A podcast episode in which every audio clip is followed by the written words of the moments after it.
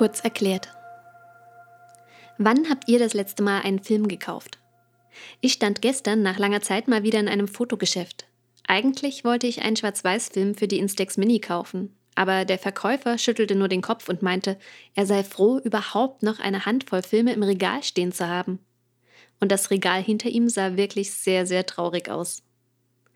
Ich habe ihm also einen der letzten Farbfilme abgekauft und mich auf den Rückweg gemacht.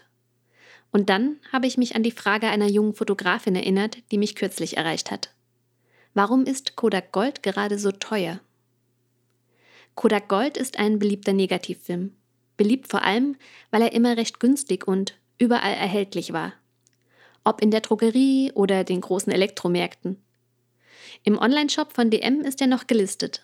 Ein Dreierpack mit je 36 Bildern für 12,95 Euro. Allerdings ist er dort schon länger nicht mehr lieferbar. Wenn man den Film jetzt überhaupt noch findet, kostet er mitunter doppelt so viel. Auf Amazon gibt es bereits Angebote für eben diesen Dreierpack für 35,99 Euro. Was ich aus meinem Besuch im Fotogeschäft schon einmal gelernt habe, ist, dass die Verteuerung und der Engpass alle Filme betreffen, nicht nur Kodak Gold. Eine Frage bleibt aber dennoch. Warum? Der Verkäufer sprach von Engpässen durch die Pandemie. Es gäbe viele Produktionsausfälle und Lieferketten, die nicht eingehalten werden können. Aber das sind nicht die einzigen Probleme, wie mir Tobias Urban vom Urban Film Lab berichtet. In einer E-Mail erklärte er mir, die Nachfrage nach analogem Filmmaterial ist in den letzten zwei Jahren massiv gestiegen.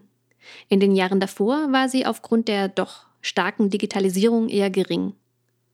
Die Werke von Kodak und Co. müssen die Rohstoffe für die Produktion des Filmmaterials meist ein Jahr im Voraus bestellen, da diese ebenfalls produziert werden müssen und dabei der Vorlauf gern mal zwölf Monate betragen kann. Aufgrund der geringen Nachfrage in den letzten Jahren ist die Beschaffung der Rohstoffe relativ gering ausgefallen. Um den kleinen Markt entsprechend abzudecken, reichte das aus.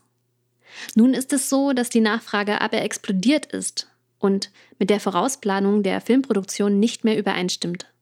Das Resultat ist, dass das Filmmaterial nicht entsprechend der Nachfrage verfügbar ist und wir eine Warenknappheit haben, was sich im Umkehrschluss dann in den Preisen widerspiegelt. Im Online-Shop des Urban Film Lab kostet der begehrte Kodak Gold im Übrigen momentan im Dreierpack 17,99 Euro. Also nur etwas mehr als in den alten Zeiten. Bevor ihr euch aber jetzt einen großen Vorrat holt, weil ihr Angst habt, dass die Preise bald noch weiter nach oben gehen oder der Film gänzlich ausverkauft sein könnte, muss ich euch warnen. Kauft nur so viel Film, wie ihr in absehbarer Zeit wirklich gebrauchen werdet. Zum einen, weil das Bunkern von Filmen im Kühlschrank die Preise nur noch weiter nach oben treibt und wir doch alle gern teilen wollen. Zum anderen aber auch, weil die Preise wahrscheinlich nicht ewig so hoch bleiben werden.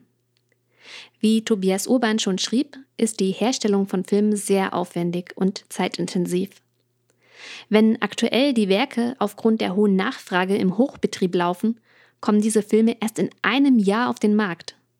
Bis dahin können sich Angebot und Nachfrage also schon wieder verschoben haben. Dann ist der analoge Hype vielleicht schon wieder vorbei oder zumindest etwas abgeflacht und die Filme bekommt ihr dann auf den berühmten Wühltischen hinterhergeworfen. Wäre ja blöd, wenn man dann noch 50 Filmpakete im Schrank liegen hat, für die man mal Spitzenpreise bezahlt hat, oder? Der Frage, warum Filme teurer geworden sind und vor allem, ob das wirklich zu teuer ist, hat sich auch Silvergrain in einem sehr ausführlichen Artikel gewidmet, den ich euch in den Shownotes verlinke. Ansonsten freue ich mich sehr, wenn ihr den Podcast abonniert und vielleicht auch eine neue Frage für die nächste Folge habt. In dem Sinne, nächste Frage bitte.